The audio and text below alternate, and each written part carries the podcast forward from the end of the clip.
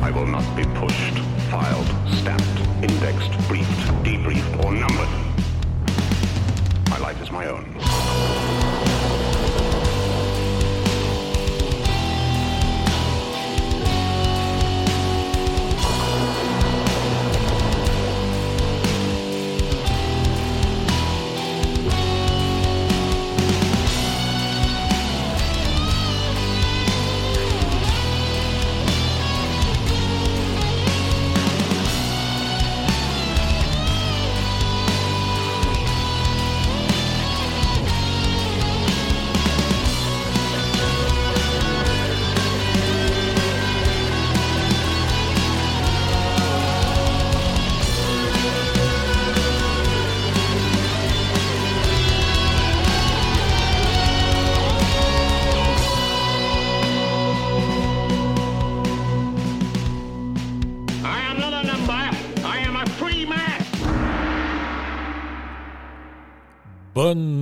Soirée tout le monde, bonne journée, peu importe à quel moment vous écoutez ce podcast-là. C'est ça la magie des podcasts. On est dans l'intemporalité la plus totale.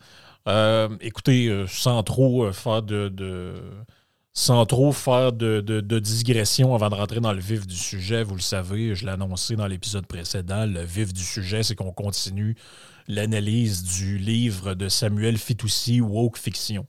Donc, dans le dernier épisode, on a eu l'occasion de parler essentiellement euh, du contexte du livre et des quatre premiers chapitres, donc les chapitres 0 à 3. Je- je- ça me fait toujours un peu sourire le, concept du chapitre 0. Et donc, euh, je rappelle brièvement hein, que l'idée générale du livre, c'était de savoir et de délimiter, si on peut dire, euh, les contours de l'influence de l'idéologie woke dans notre société par le biais des euh, ben, par le biais des films et des séries télé. Donc, il y a un peu question de littérature aussi, comme on en a, on en a déjà parlé dans, dans le podcast précédent. Mais c'est essentiellement ça que s'est donné comme objectif l'auteur, euh, qui est quand même pas un mince objectif. Puis c'est pour ça que pour la première fois, je pense, depuis le début du podcast, j'y consacre deux épisodes. Parce que la dernière fois, j'ai parlé pendant presque une heure de temps. Euh, et j'étais rendu, euh, j'étais rendu même pas à la moitié de, de- des notes que j'avais prises. Donc, euh, on poursuit aujourd'hui avec le chapitre 4. Donc, le chapitre 4 qui s'appelle Tu ne pratiqueras pas l'appropriation culturelle. Donc, je vous l'avais je vous avais rappelé ça la dernière fois, je vous l'avais expliqué. Chaque chapitre correspond à une injonction qui est faite par les, euh, par les woke. Donc, une série, il y a une série de croyances, une dizaine de croyances qui correspondent à des, qui, qui se rapportent à des injonctions. Donc, tu ne pra- pratiqueras pas l'appropriation culturelle, qui est la quatrième. Et jusqu'à présent, on avait vu, euh, tu effectueras un découpage identitaire de la société, tes minorités seront discriminées et le retour à l'ordre moral. Donc, le, le quatrième euh, chapitre commence comme suit.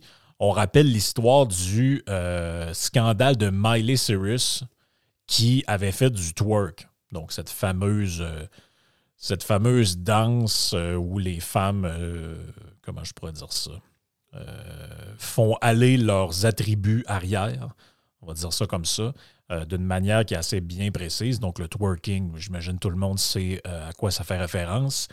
Et il y avait eu un scandale, parce qu'on disait, ben là, franchement, Miley Cyrus, elle ne peut pas faire ça. C'est de l'appropriation culturelle. C'est un peu les débuts de, ce, de, ce, de, de- de- de ce- cette thématique-là. Donc, l'appropriation culturelle, c'est quoi? C'est un genre de, de, colonialisme mental, en fait. C'est un mini-colonialisme, comme il l'appelle dans le livre, qui est motivé par un sentiment, ou qui serait motivé par un sentiment d'impunité vis-à-vis des colonisés ou des ex-colonisés. Et on se permettrait de leur emprunter, sans leur consentement, leurs artefacts euh, culturels. Donc, une femme qui, par exemple, va dans, en Jamaïque et se fait faire des tresses, elle revient ici avec ça. Donc, elle s'est appropriée euh, les artefacts culturels d'autrui. Euh, vous vous déguisez, je ne sais pas, en mexicain pour l'Halloween avec un sombrero, puis des vêtements mexicains, puis une guitare, etc., etc. Donc, et vous aurez compris que l'appropriation culturelle n'existe que dans le rapport dominant-dominé. Donc, euh, c'est si vous ne pouvez pas dire, par exemple, que, je ne sais pas moi, un noir qui s'habille en. Euh, je sais pas moi, un haïtien qui arriverait à Montréal et qui se met en chemise carottée avec une ceinture fléchée pour aller à la cabane à sucre, vous ne pouvez pas dire qu'il fait de l'appropriation culturelle. Mais non, parce que il vient d'une culture opprimé ou perçu comme tel. Donc, il ne peut pas vous. Lui, il peut pas faire ça. Il peut pas vous faire ça. Vous, vous lui faites. Vous, si vous avez, par exemple, je sais pas, moi, vous dites Ah ben je, trouve ça intéressant, les masques, les masques africains ou je sais pas quoi, le vaudou, ben là, vous faites l'appropriation culturelle à la culture noire. Euh, mais si eux s'habillent en costume traditionnel canadien-français, ou fête la Saint-Patrick ou je ne sais trop quoi, ils ne font pas d'appropriation culturelle. Donc, c'est un phénomène à sens unique qui est lié à ce rapport de domination entre les Blancs et les gens de... Ça me décourage tout le temps hein, de parler de ça parce que je ne peux pas croire qu'en 2023, on est encore à, l'époque, en fait même on est plus que jamais à un retour à un découpage. C'était d'ailleurs le, le propos d'un des points précédents. On est plus que jamais de retour à à l'idée d'un découpage identitaire de la société basé sur la, littéralement la, race. Les blancs, les noirs, les hispaniques. Quand même, c'est quand même totalement incroyable, pareil, mais c'est là qu'on est. Et euh, il y a des trucs quand même assez, assez succulents dans, le, dans le texte, notamment à la page 138 du bouquin, où on parle euh, et là, on est vraiment dans le damn if you do, damn if you don't, le genre de catch-22. Donc, vous, euh, en fait, il n'y a jamais rien de correct parce que les woke dénoncent ce qu'ils appellent le sauveur blanc. Et là, je vous lis un bout de la page 138. Qu'est-ce que le sauveur blanc? L'expression est initialement employée pour décrire la démarche consistant à faire de l'humanitaire en Afrique.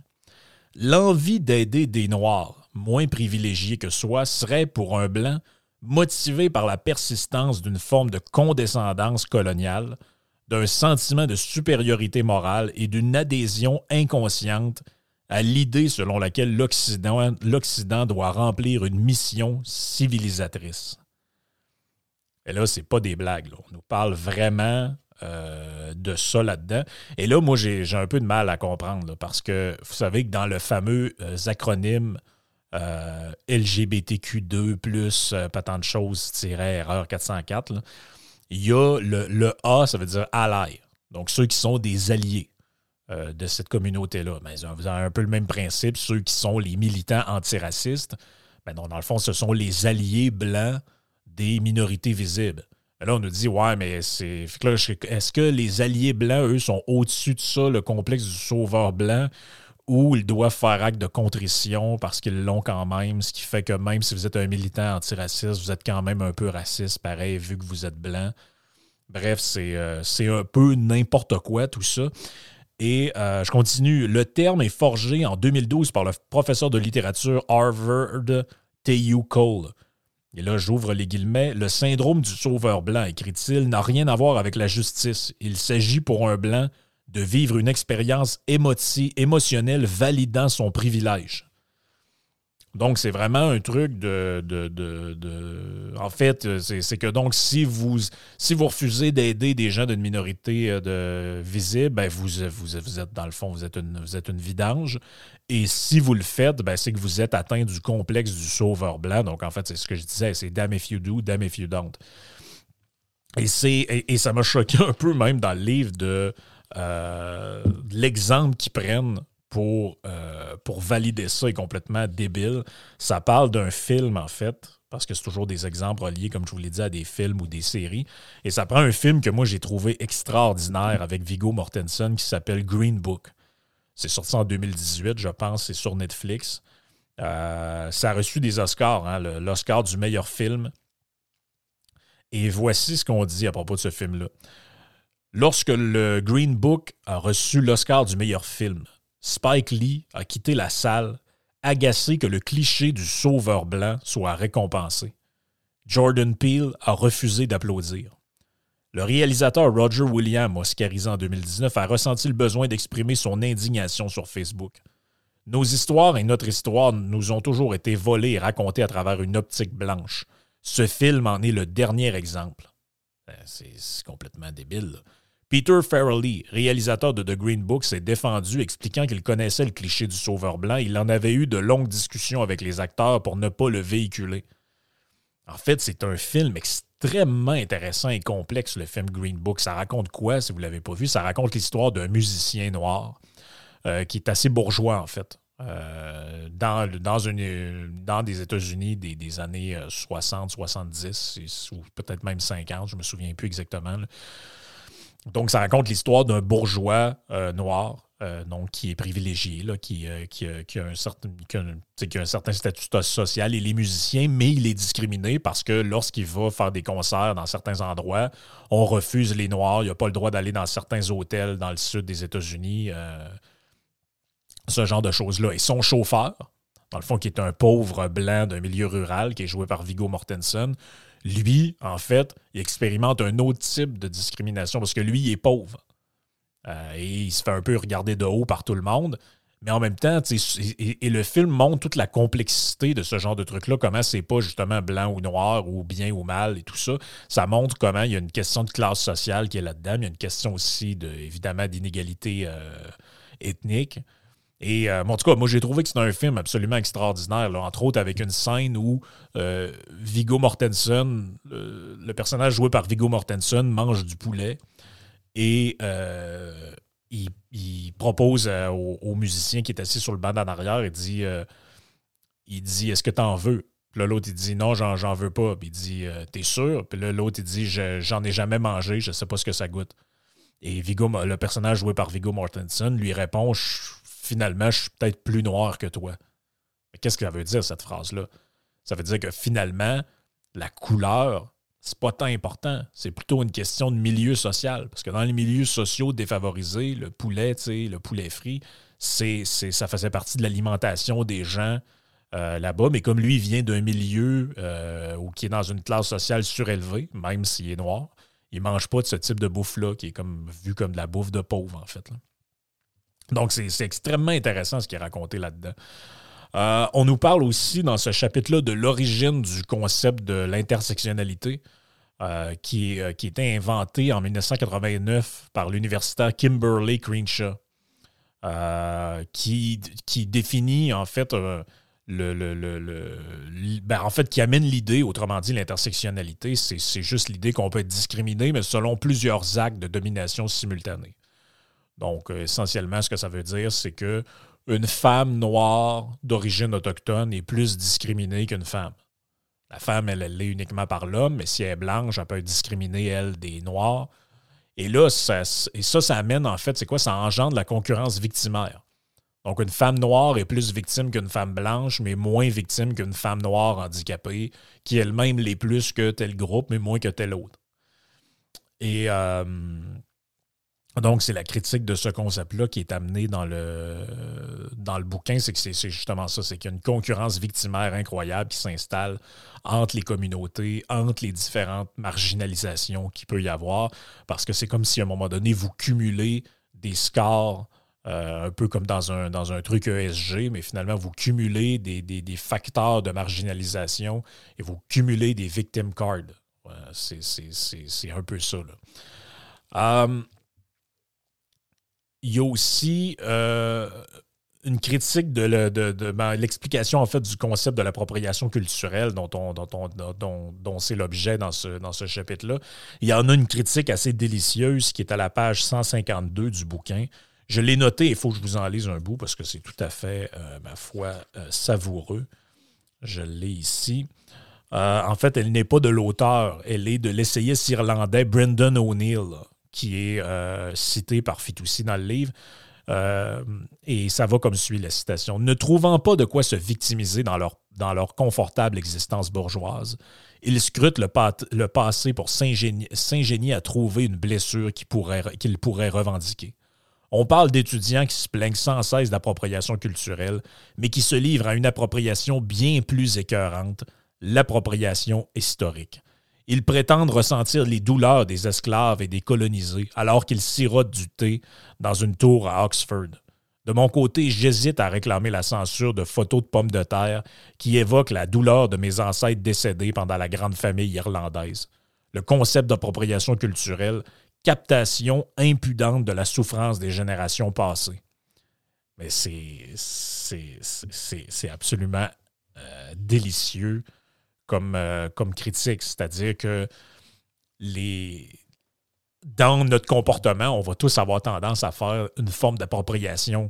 On s'approprie notre culture, on s'approprie ce qui, les rites, on s'approprie des, des, normes sociales, tout ça, on les fait siennes. Et finalement, on oublie que, bon, c'est originellement, ça appartient peut-être pas à ma famille, tout ça. Ça appartient peut-être pas à mon clan, à ma nation. Mais c'est ça la beauté de, l'être humain, c'est qu'on est en constant développement, puis on, adapte notre manière d'être et nos, us et coutumes en fonction de nos expériences, de qui on rencontre, tout ça. Et lui, il dit, c'est clair, c'est carrément ça la critique, il dit, quelle différence y a-t-il d'un point de vue moral entre quelqu'un qui fait de l'appropriation culturelle et quelqu'un qui fait de l'appropriation historique? Donc, les gens de minorités visibles qui s'adressent à d'autres gens comme si... Euh, comme s'il vivait actuellement dans, l'esclavage ou dans un, je sais pas, moi, il, s'exprime aux autres comme s'ils si euh, ils, vivaient dans un régime ségrégationniste comme leurs ancêtres ont pu le vivre. En fait, c'est d'un point de vue moral, c'est doublement plus odieux que quelqu'un qui est allé se faire faire des tresses ou, je sais pas, moi, qui porte un costume traditionnel d'une autre culture puis qui ne le savait pas. C'est un peu ça qui est, euh, qui est mentionné là-dedans. Euh, un autre bout important, je trouve, dans ce chapitre-là, il dit le, le wokisme, en fait, c'est un peu un point que j'avais abordé dans mon bouquin sur euh, la décroissance c'est que comme l'écologie, en fait, c'est un mouvement qui, à un moment donné, devient réactionnaire. Pourquoi? Parce que si vous regardez le début de l'humanité, jusqu'à de, nos jours, jusqu'à il y a très récemment, euh, en réalité, le chemin naturel de l'humanité, c'est quoi? C'est de, euh, de repousser sans cesse la frontière entre ce qui vous sépare des autres. Donc, je, le cite dans le texte, il dit À travers l'histoire, nous avons peu à peu repoussé les frontières de ce que chacun considérait comme sa communauté. Nous sommes passés de la famille au village, du village à la nation, de la nation à l'humanité. c'est vrai quand vous y pensez. Et euh, si vous remontez dans le temps, c'est des petites guerres de coteries entre des mini-villages et il n'y a pas de solidarité, même à niveau national, tout ça. Et finalement, ça aboutit un jour à l'idée que tout le monde est des humains, le fameux humanisme, le fameux que les woke déclarent, que, que, les woke voient comme euh, euh, la position humaniste, consiste à dire tout le monde est, tout, le monde est humain finalement. On devrait, on devrait arrêter de, se soucier de ces, de ces barrières-là. Eux voient ça comme de l'hypocrisie. Et je continue la citation. Le wokisme, parce qu'il transforme des caractéristiques biologiques en différences indépassables, parce qu'il communautarise le débat et parce qu'il cultive et nourrit les identités particulières plutôt qu'un sentiment d'appartenance à une humanité commune, pourrait contribuer à réduire le cercle ou à briser un cercle commun en plusieurs cercles adjacents. Autrement dit, l'humanité progresse, on passe du petit clan, la petite tribu, un jour ça va au village, le village devient la ville, la ville devient la région, la région devient la nation, et un jour, la nation devient l'humanité. Mais ben là, on défait ça et on retourne en arrière. On retourne en arrière tellement loin qu'on revient au truc de base, genre moi je suis noir, toi t'es blanc, lui est jaune, euh, lui est métis. C'est un peu ça. On retourne à cette. Euh, on retourne au tribalisme, en fait. C'est ça, c'est le wokisme, c'est un retour. C'est on ramène l'individu à son stade tribal. Ce qui nous amène au chapitre 5 qui s'appelle Tu ne propageras pas les stéréotypes de genre. Donc là-dedans, l'idée de base, en fait, c'est que la biologie, non pas que ça n'existe pas, mais c'est plutôt, euh, c'est plutôt non pertinent et euh, tout est stéréotype qui est susceptible d'être déconstruit. Et c'est là-dedans qui amène la théorie du continuum. Donc, la théorie du continuum ou du continuum de violence, c'est quoi? C'est l'idée, et je trouve que la, métaphore est bonne dans, le livre, il dit c'est l'idée que le meurtre d'une femme ne constituerait, que, ne constituerait que la manifestation la plus grave d'une misogynie culturellement acceptée, voire valorisée. Autrement dit, il existe une différence de degré, mais pas de nature, entre le fait d'offrir à sa conjointe des roses ou un t-shirt rose et le fait de la tuer. Et ça peut paraître extrêmement violent, extrêmement radical comme propos, mais c'est un peu ça. C'est-à-dire que pour des gens plus traditionnels, ou j'allais dire même normal, l'idée, c'est de dire que ben, il existe des hommes extrêmement violents qui sont jaloux pour des raisons peut-être de testostérone ou de, ou de maladie mentale ou, euh, des, raisons de nature, finalement, euh, qui peuvent être aussi renforcées par, par exemple, je ne sais pas, vous avez été euh, battu ou maltraité par vos parents, vos grands-parents, tout ça, évidemment, ça, a un impact. Il n'y a personne qui nie ça.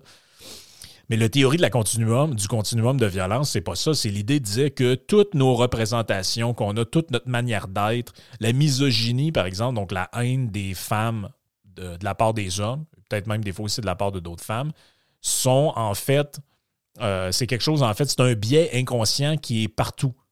Euh, et donc, il y a juste une différence de degré, d'intensité entre le fait de d'expliquer quelque chose à une femme euh, sur un ton peut-être un peu condescendant et le fait de carrément la tuer ou de la maltraiter.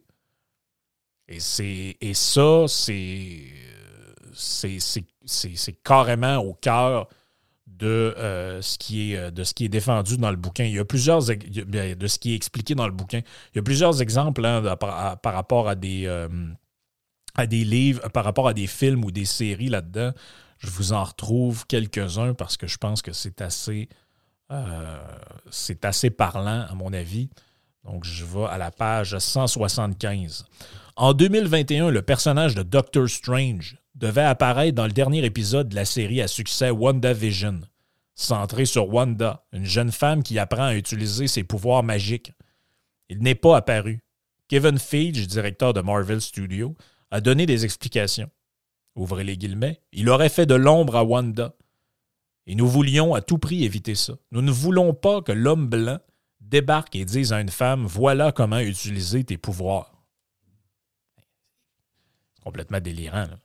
C'est complètement délirant. Dans le dernier Terminator, Dark Fate. Voici un extrait de la critique du film qui a été faite sur le site Roger Ebert. C'est déprimant de voir qu'à la fin du film, ces femmes courageuses ont eu besoin de l'aide d'un homme. Aka Terminator. Pas mal lui le concept du film en passant. Même si, même si certes ce n'était qu'un robot, mais bon, Schwarzenegger c'est quand même un homme blanc, alors qu'elle s'en sortait très bien toute seule, merci beaucoup. C'est incroyable. C'est incroyable les conneries que ces gens-là peuvent raconter. C'est tout simplement incroyable. Et un autre exemple qui est tout à fait savoureux. La compréhension, j'y vais avec un, petit peu de, mise en contexte, euh, vous allez comprendre. La compréhension de toute asymétrie comme une inégalité en défaveur des femmes va parfois jusqu'à l'absurde. Dans la série Bodyguard, une femme, Nadia, est présentée tout au long de la série comme une victime forcée par son mari à participer à un attentat suicide. Les autres personnages ont beaucoup d'empathie pour elle. Lors du dernier épisode, on découvre qu'elle était en fait le cerveau criminel derrière toute entreprise, l'entreprise terroriste. Lorsqu'elle confesse ses crimes, elle tient un discours féministe aux forces de l'ordre. Vous ne vous en doutiez pas, hein, bande de misogynes, mais oui, même les femmes peuvent être djihadistes. La presse britannique n'a pas tardé à souligner que la surprise des téléspectateurs démontrait à quel point les stéréotypes sexistes restaient ancrés dans nos esprits. Ne pas suspecter les femmes de pouvoir être de monstrueuses criminelles serait une forme de misogynie. C'est. Je suis désolé, mais c'est. C'est carrément délicieux, là, cette affaire-là. C'est de, de la folie. C'est carrément de la folie. Donc, il y a un biais, il y a un genre de biais en plus là-dedans qui est très drôle, c'est que les woke nient le libre arbitre des femmes. Donc, les femmes seraient des victimes passives des représentations collectives, avec l'idée implicite les choix des hommes sont meilleurs puisque la femme doit aspirer à faire pareil. Donc, dans le film Terminator, il faut que la femme devienne Terminator. Donc, il faut que la femme singe ou imite les comportements de l'homme. Pour, pour être l'héroïne, pour être euh, euh, mais, mais pourquoi? Faudrait qu'elle Pourquoi elle pourrait pas être juste plus, euh, je sais pas moi, plus astucieuse, euh, plus stratégique, tout ça? Non, il faut que ce soit, faut qu'elle soit, faut qu'elle, faut qu'elle soit, en fait, faut qu'elle devienne l'homme. Donc, c'est un peu, en fait, c'est un peu, c'est un genre de féminisme qui est en même temps misogyne. Parce que c'est quoi, dans le fond, une femme accomplie là-dedans? C'est un homme. C'est une femme qui agit comme un homme. Et eux prétendent avec ça déconstruire les stéréotypes. Quand même assez incroyable. Et même si ces stéréotypes-là rendent, euh, présentent la femme d'un point de vue plus négatif, c'est ça qui, est, ça qui est fou. Comme dans le cas de la série Bodyguard dont je vous ai parlé avant. OK, on ne suspectait pas la femme d'être l'auteur d'attentats terroristes. OK, parfait. Mais comme tu ne le suspectais pas, c'est parce que tu as un biais misogyne. Donc, le fait de ne pas penser qu'une femme peut tuer des gens, ça fait toi misogyne parce que tu vois pas qu'elle est capable de le faire. C'est incroyable. C'est de la pure folie. C'est de la pure folie. Et il parle un peu de la, de, la France dans ça. Il dit il y a un déni de la science qui est carrément dangereux pour la, pour la liberté. Et là, il donne l'exemple de Macron qui a supprimé la liberté de choix à l'école parce que les filles choisissaient systématiquement des matières plus associées aux filles et idem pour les petits gars. Quand même assez incroyable. J'ai ça ici, page 206 du bouquin. Politiquement, le déni des différences psychologiques et comportementales innées entre hommes et femmes nous entraîne peut-être dans un dangereux engrenage illibéral. Puisque les hommes et les femmes n'ont en réalité pas exactement les mêmes aspirations et les mêmes centres d'intérêt, la suppression de toute forme d'asymétrie entre les sexes n'est pas conciliable avec le respect des volontés individuelles. Quelques exemples. Pendant le premier quinquennat d'Emmanuel Macron, une réforme du lycée, donc l'équivalent de l'école secondaire pour nous euh, au Canada, avait donné davantage de liberté aux élèves dans le choix des matières au bac. Conséquence, les filles choisissaient plus souvent que les garçons d'abandonner les maths au profit des sciences sociales. On a interprété cette asymétrie statistique comme étant le résultat de stéréotypes intériorisés et comme constituant une inégalité en défaveur des filles. En partie pour cette raison, le gouvernement est revenu sur la réforme, et pour éviter que les filles ne prennent d'autres décisions que les garçons, on a réduit la liberté des élèves. C'est incroyable. C'est incroyable. Donc, comme les filles ne font pas les choix qu'on pensait qu'elles devaient faire, on va leur enlever la liberté de choisir pour, pour leur bien, finalement, parce qu'on sait mieux qu'elles ce qui est bon pour elles. C'est incroyable. C'est incroyable. Chapitre 6 tes personnages non blancs seront gentils et les blancs seront méchants. Et là, il y a des exemples tout à fait incroyables, entre autres tirés des Simpsons. Donc, la fameuse série, vous connaissez très bien. On nous dit, euh, en fait, on fait des pieds et des mains pour, euh, pour finalement se débarrasser de personnages qui sont supposément euh, offensants pour les minorités, tout ça. Et voici ce qu'on nous dit. Les créateurs de la série Les Simpsons ont été accusés de véhiculer des stéréotypes négatifs sur les, personnages, sur les personnes d'origine indienne à travers leur personnage d'Apu, Naché à peine Malétilone. Volontairement caricatural. Leur réponse? La suppression du personnage. L'acteur Hank Azaria, la voix d'Apu, a même déclaré que s'il le pouvait, il s'excuserait individuellement auprès de tous les Amérindiens. John Cleese, célèbre membre des Monty Python, collectif d'humoristes le plus drôle de tous les temps, s'en est amusé. J'aimerais m'excuser, il dit, de la part des Monty Python, j'aimerais m'excuser pour les sketchs où nous nous sommes moqués des Anglais. Nous sommes désolés pour la détresse occasionnée. Et là, il nous dit, pourtant, le héros des Simpsons, Homer, caricature de l'homme blanc américain moyen, il apparaît peu cultivé, lourd et sans cesse à la recherche de beignets. Je rajouterais alcoolique, euh, lâche, euh, paresseux. Pourtant, ça, ça provoque aucune critique. Monsieur Burns, qui est le, qui est l'espèce de patron un peu maigrichon capitaliste, euh, qui abuse des employés, tout ça, ça, ça dérange pas. Ça, ça, ça dérange pas non plus. Euh, le concierge de l'école, ça dérange pas non plus. En fait, les seules représentations caricaturales qui gênent sont celles des minorités visibles. Ce qui en fait, euh, ce, qui, fait en fait de, cette mouvance-là quelque chose de carrément hypocrite. Et il dit, on, je, je, poursuis à la page 217, et il ne s'agit pas uniquement d'éviter de perpétuer des stéréotypes, mais aussi de les contrer On ne compte plus le nombre de films français œuvrant pour donner une bonne image de la diversité. Et là, il y a une série de films dont il parle là-dedans, Les Survivants, Les Engagés, Tori et Lokita, Ils sont vivants, Les Rascals, La Brigade, Les Vieux Fourneaux, La Jungle, Rodéo. Euh, c'est tout à fait incroyable. C'est tout à fait incroyable. Et là, on nous parle euh, du New York Times, qui euh, est carrément dans une dérive euh, sur cette thématique-là. Et il nous dit en 2020, le New York Times a utilisé 700 fois le terme suprématie blanche, alors qu'il ne l'avait mentionné que 75 fois dix ans plus tôt.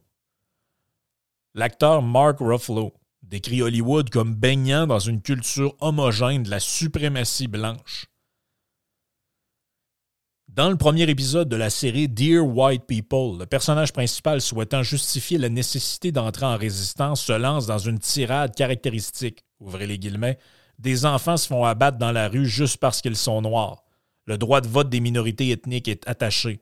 Notre système judiciaire établit un nouveau Jim Crow, ensemble de lois qui est passé par le passé imposait la ségrégation raciale, et même petite musique dans la série The Proud Family. Ouvrez les guillemets. Encore aujourd'hui, nous sommes submergés par les préjugés systémiques, le racisme et la suprématie blanche, affirment des collégiens pendant un exposé. C'est comme ça tout le temps, tout le temps, tout le temps. On dit que euh, The Guardian et le Los Angeles Times critiquent le film Once Upon a Time in Hollywood en disant que l'histoire est trop centrée sur des mâles blancs d'âge mûr. Donc, le fameux film avec. Euh, c'est qui qui joue dedans déjà? J'ai comme un blanc. C'est pas Matt Damon, mais bref, vous, euh, vous l'avez vu, le fameux film Once Upon a Time euh, in Hollywood, où ça raconte un peu justement l'histoire de Charles Manson à l'époque à l'époque d'Hollywood et de Quentin Tarantino, qui était réalisé par Quentin Tarantino. Ouais, c'est ça, c'est Brad Pitt et Leonardo DiCaprio. Je ne sais pas pourquoi j'avais Matt Damon dans la tête. Mais donc, l'histoire se passe dans le Hollywood des époques et ça finit bon, avec l'assassinat de Sharon Tate, la, la, femme de Roman Polanski par le clan des Manson, tout ça. Donc, évidemment que ça raconte l'histoire de deux hommes, d'hommes blancs dans l'histoire. Je veux dire, mais il aurait fallu réinventer l'histoire, je sais pas, peut-être rendre Polanski. Je sais pas, Polanski est juste juif, peut-être, je sais pas, il aurait fallu. il aurait fallu le mettre noir ou je sais pas, moi unijambiste, peut-être. Il aurait fallu que Charles Manson devienne. Peut-être si Charles Manson avait été une femme, on aurait pu montrer que même les femmes sont capables d'avoir des cultes et des, des, euh, euh, des, sectes sanguinaires qui commettent des meurtres. Comme ça, ça aurait prouvé qu'on déconstruit les stéréotypes euh, sexistes et hétéronormatifs. J'imagine que ça doit être un, progrès. Donc, l'idée centrale du cinéma woke dans tout ça, c'est quoi? C'est que les représentations doivent éveiller les spectateurs à la difficulté d'être une minorité en Occident. C'est carrément ça qui est au cœur de l'histoire. Le chapitre 7 s'appelle Tu haïras les hommes. Donc, c'est euh, toute critique d'une femme est sexiste, misogyne, alors que la critique de l'homme est valorisée et progressiste. Euh, par exemple, le fait de critiquer Sandrine Rousseau, c'est la preuve de la persistance de la haine des femmes. Mais Sandrine Rousseau, qui écrit un livre expliquant que les hommes sont responsables du racisme, de la colonisation et du réchauffement climatique, ça, il n'y a aucun problème. Même, vous pouvez voir sur les réseaux sociaux le hashtag Men are trash. Et ça, il n'y a pas de problème. C'est pas une preuve de misandrie. Il n'y a pas de problème. Circuler, il n'y a rien à voir. Dans, le wokisme, en fait, la misandrie n'existe pas. Euh, c'est en fait, c'est plutôt le contraire. C'est le ne pas être misandre, c'est être misogyne. Et là, il y a une forme de, complotisme un peu, euh, un peu délirant là-dedans, que genre les hommes seraient une entité collective euh, de concert qui, qui comploterait contre les femmes, motivés, animés par la haine des femmes. Et, et, ça, quand tu leur fais remarquer, c'est une des thèses du livre qui, est, à mon avis, importante, euh, je l'avais déjà mentionné, c'est que le wokisme prétend toujours ne pas exister. Donc, euh, quand tu leur fais remarquer ces trucs-là, ben non, ça, c'est des inventions de la droite, puis de la droite religieuse, tout ça, ça n'existe pas. Et pourtant, ça existe bel et bien. Et même, ça a été étudié. Euh, ils appellent ça dans le livre le biais gamma. Et ça a été étudié par deux psychologues euh, britanniques qui s'appellent Seeger et Barry. Et eux, qu'est-ce qu'ils ont, ont, ont, essayé de démontrer? En fait, ils ont démontré l'existence d'un biais culturel pro-femme et anti-homme. Et comment ils ont fait ça? Euh, ils ont, montré que les hommes sont souvent mis en avant pour des accomplissements négatifs. Or, pour les femmes, c'est plutôt l'inverse. Et euh, il, y a, un exemple de ça qui est quand même assez euh, intéressant aussi. Je vous le retrouve, c'était la page 245 du bouquin. J'ai ça ici.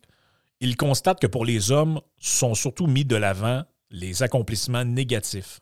On généralise les crimes d'une minorité d'hommes pour parler de culture du viol, les comportements d'une minorité d'hommes pour créer des termes en ing, mansplaining, interrupting, manspreading, la notion de patriarcat qui renvoie à une entreprise collective des hommes pour inféoder les femmes.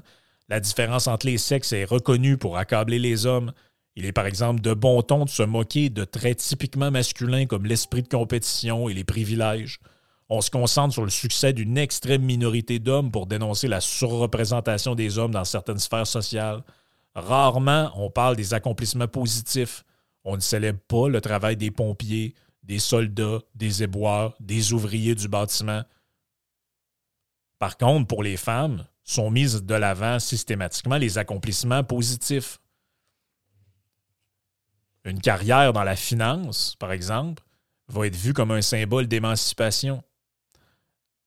Pour un homme qui est en finance, c'est un capitaliste, c'est un salaud. La différence des sexes est reconnue pour louer les femmes. il est par exemple fréquent de célébrer l'écoute féminine, le sérieux des jeunes filles à l'école. À l'école.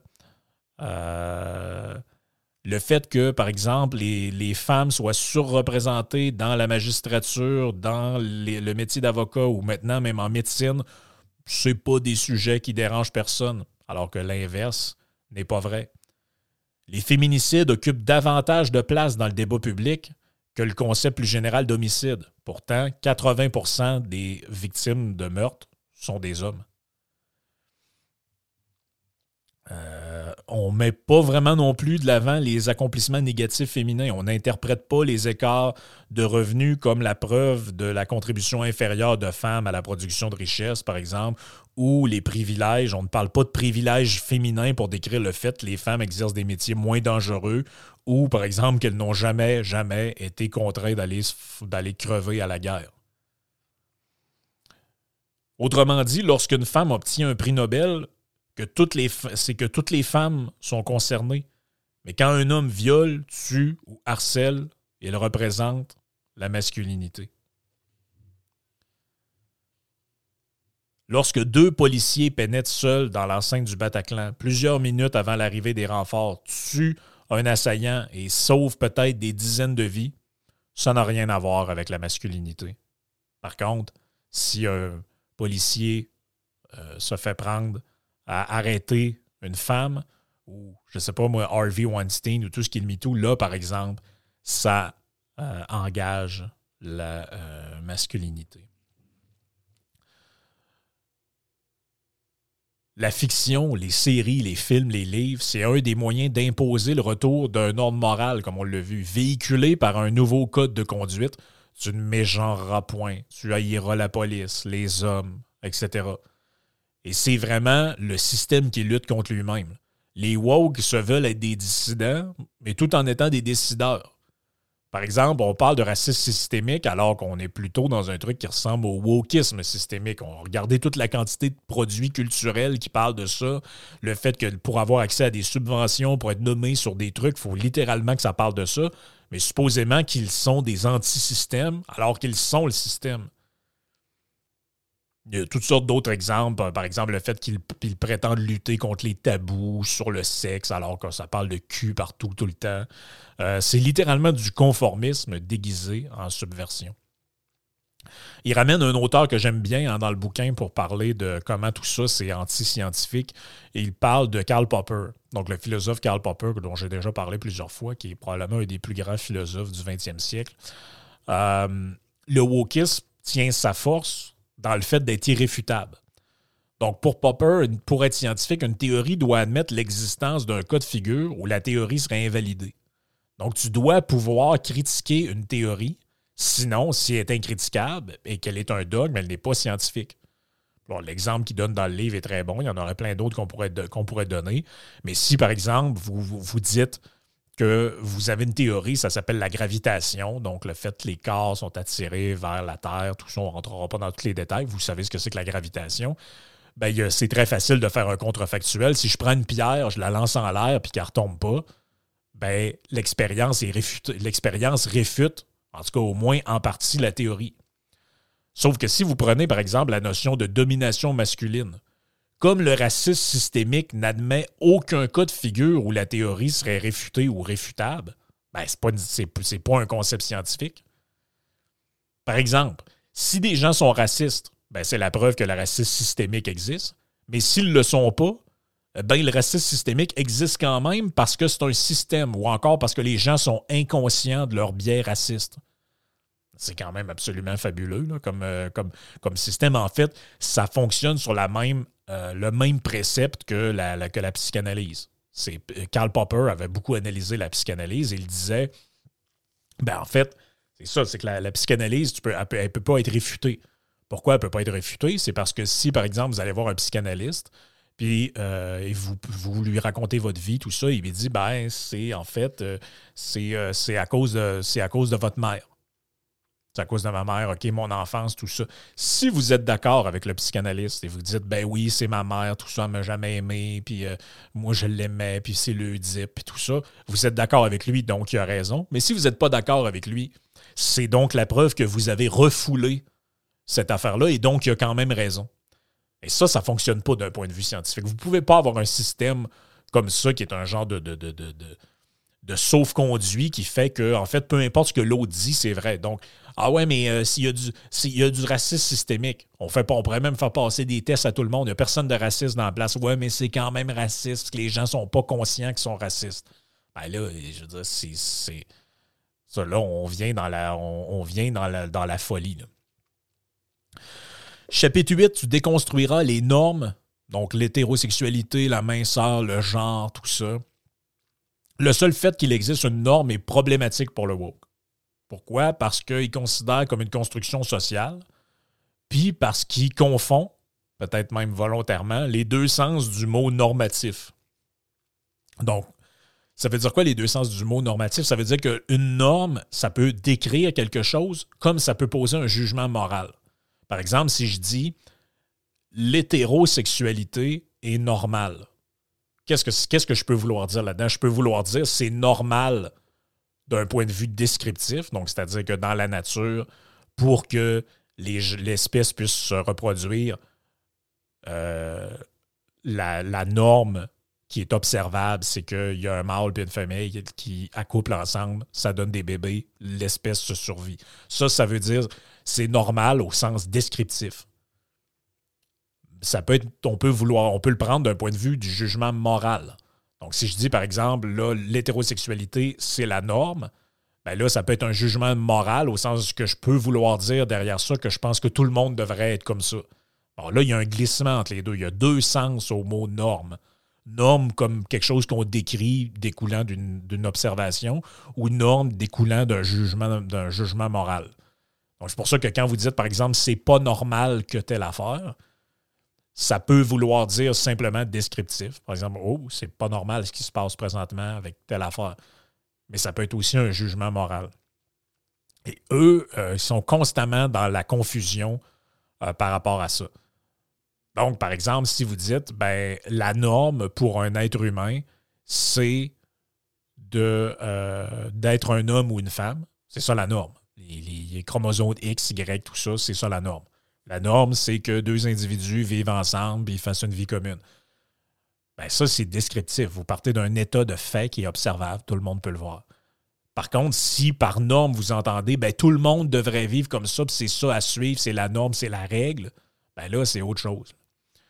Euh, et dans, par exemple, le cas du couple là-dedans est assez quand même incroyable. Il donne des exemples, entre autres la série You, Me, Her, où on fait l'apologie de, de, couples alternatifs, de, modèles alternatifs comme le, le trouble, le bisexuel ou pansexuel, tout ça. Euh, l'idée, par exemple, que les gens sont une construction sociale, qu'on est dans la transidentité. Euh, y il y a des trucs complètement complètement farfelu là-dedans, genre le jeu Les Sims, qui permet d'ajouter sur le petit bonhomme maintenant les cicatrices de chirurgie du torse pour l'ablation de la poitrine, ce qui est complètement, euh, ce qui est complètement, fou. Et euh, je trouve ça intéressant. Il, il parle d'un paradoxe aussi qui est là-dedans. On le voit à la page 279 pour ceux qui veulent aller vérifier. Et on parle de l'appropriation sexuelle on dit, ben, c'est quand même incroyable, pareil, qu'on dénonce l'appropriation culturelle. On humilie les gens qui portent les signes distinctifs d'autres cultures tout en célébrant des hommes qui deviennent des femmes par simple déclaration. Donc, c'est incroyable. C'est-à-dire que si vous êtes un homme, vous, commencez à vous déguiser comme un Mexicain, on va dire, hum, c'est de l'appropriation culturelle, ça, ça, manque un peu de goût. C'est pas, t'as pas d'affaire à faire ça, c'est pas ta culture, c'est pas tes affaires. Retourne chez vous puis euh, reste comme t'es, euh, comme un, un, redneck ou euh, un, je sais pas moi, un britannique ou whatever. T'as pas d'affaire à, pas d'affaire à t'approprier la culture des autres. Par contre, un monsieur avec une moustache qui se dit qu'il est femme, ah là, oh, non, ça faut, faut accepter ça. Euh, donc, dans le fond, on dénonce l'appropriation culturelle, mais on légitime, sans explication l'appropriation sexuelle. Euh, on, devient l'autre sexe par déclaration. C'est incroyable. Et là, il y a un extrait complètement débile à la page 281. Il faut absolument que je vous lise ça. Sur la grossophobie. Et ça, c'est. Euh, ça, c'est tout à fait délicieux, ce qui est raconté ici. Dans un segment qui s'appelle, euh, ben, dans un sous-titre qui s'appelle Minceur et obésité. Les stéréotypes correspondant à des normes physiques sont eux aussi remis en cause. Cela implique de se montrer sceptique à l'égard de la science. Ah, tiens donc. Façonnée par et pour des mâles blancs cisgenres non gros, elle serait une construction sociale oppressive.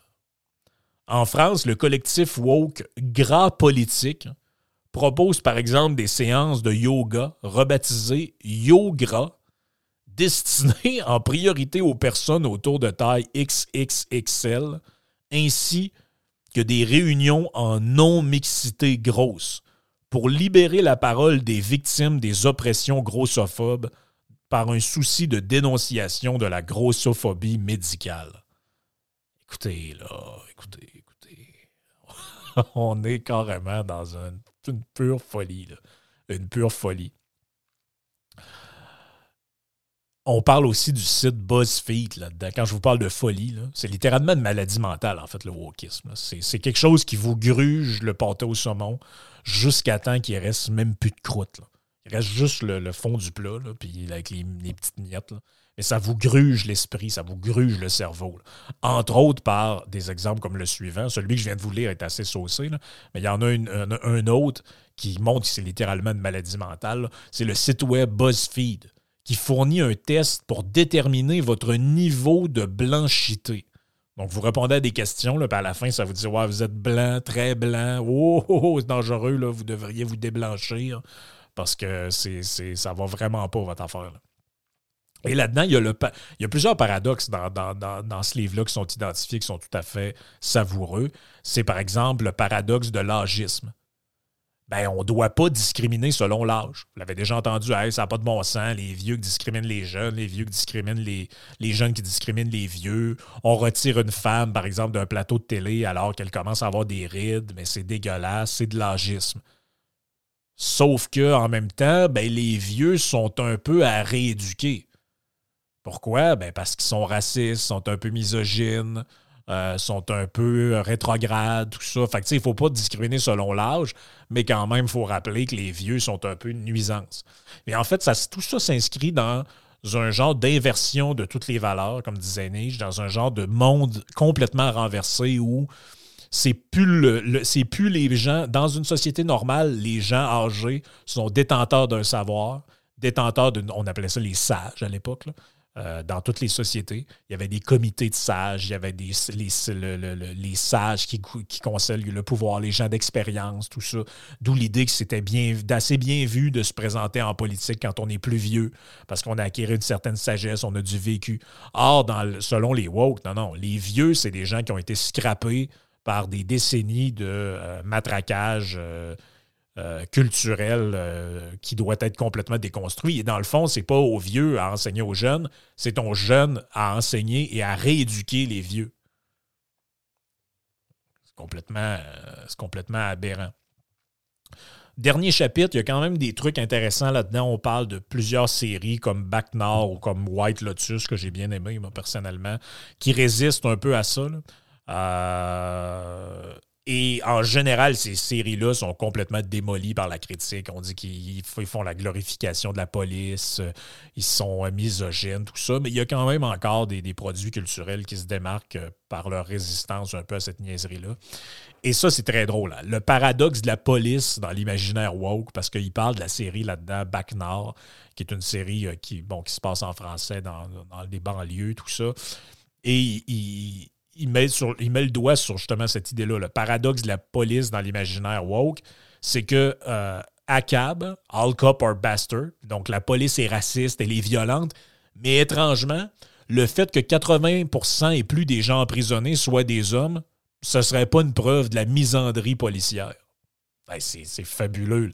Donc, le fait que la police cible par exemple, le fait qu'il y ait plus de gens de minorité visibles en prison, on va dire ben, c'est le racisme systémique, c'est le, les policiers sont racistes, sont euh, contre les Autochtones, contre les Noirs, tout ça. Donc, on se rappelle George Floyd aux États-Unis. Mais le fait, par exemple, qu'en prison, 80% des gens et plus enfermés soient des hommes, ah, ça, tout d'un coup, ça paraît normal. Ben oui, c'est normal, les hommes commettent plus de crimes que les femmes. Oui, mais ça ne vous a pas passé à l'idée que certaines communautés, pour des raisons X, Y, Z, sont plus criminogènes que d'autres, non? Ah non, ça, ça se peut pas. Donc, si la police, elle arrête plus de. qu'elle fait du profilage, par exemple, ça, c'est la preuve qu'elle est raciste. Mais si elle suspecte systématiquement un homme versus une femme, ben ça, c'est pas la preuve de sa misandrie. Vous comprendrez que c'est un paradoxe complètement. Euh, complètement incroyable. Et donc, ça, c'est le dernier chapitre qui fait euh, qui est quand même intéressant aussi là-dessus. Euh, la conclusion du livre, c'est un peu euh, c'est assez intéressant. C'est sur comment en fait dépasser cette, mouvance-là. c'est pas facile. Pourquoi? Parce que comme, on l'a vu, le wokisme est irréfutable selon les critères de, de, de Popper. En fait, chaque mésinterprétation du réel constitue une preuve des conclusions qui sont établies à l'avance.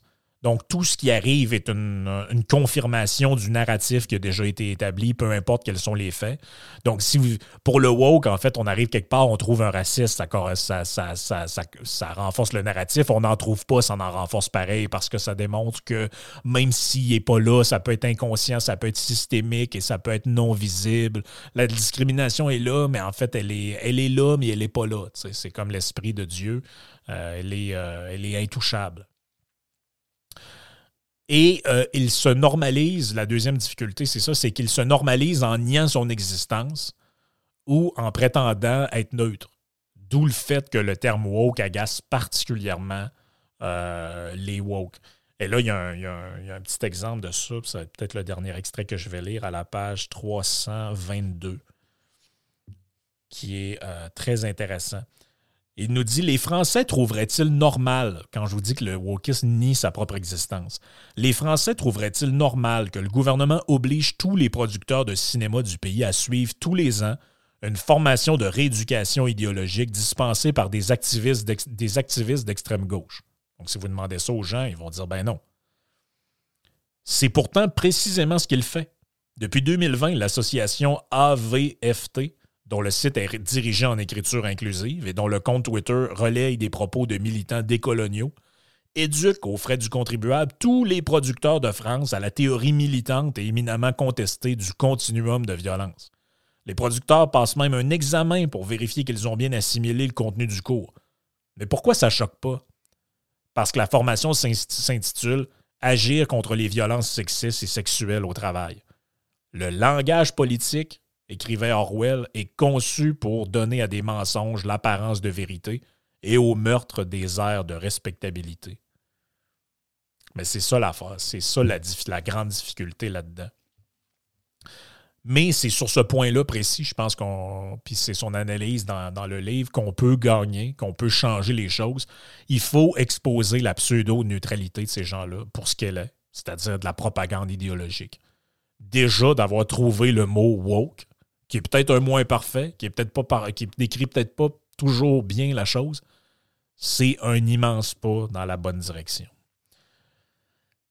Fait que ça fait le tour pas mal pour le, bouquin même avec tout ce que je vous ai raconté, honnêtement, ça vaut la peine de lire un bouquin de 300 quelques pages avec toutes les références, les citations, euh, très bien documenté, un excellent travail.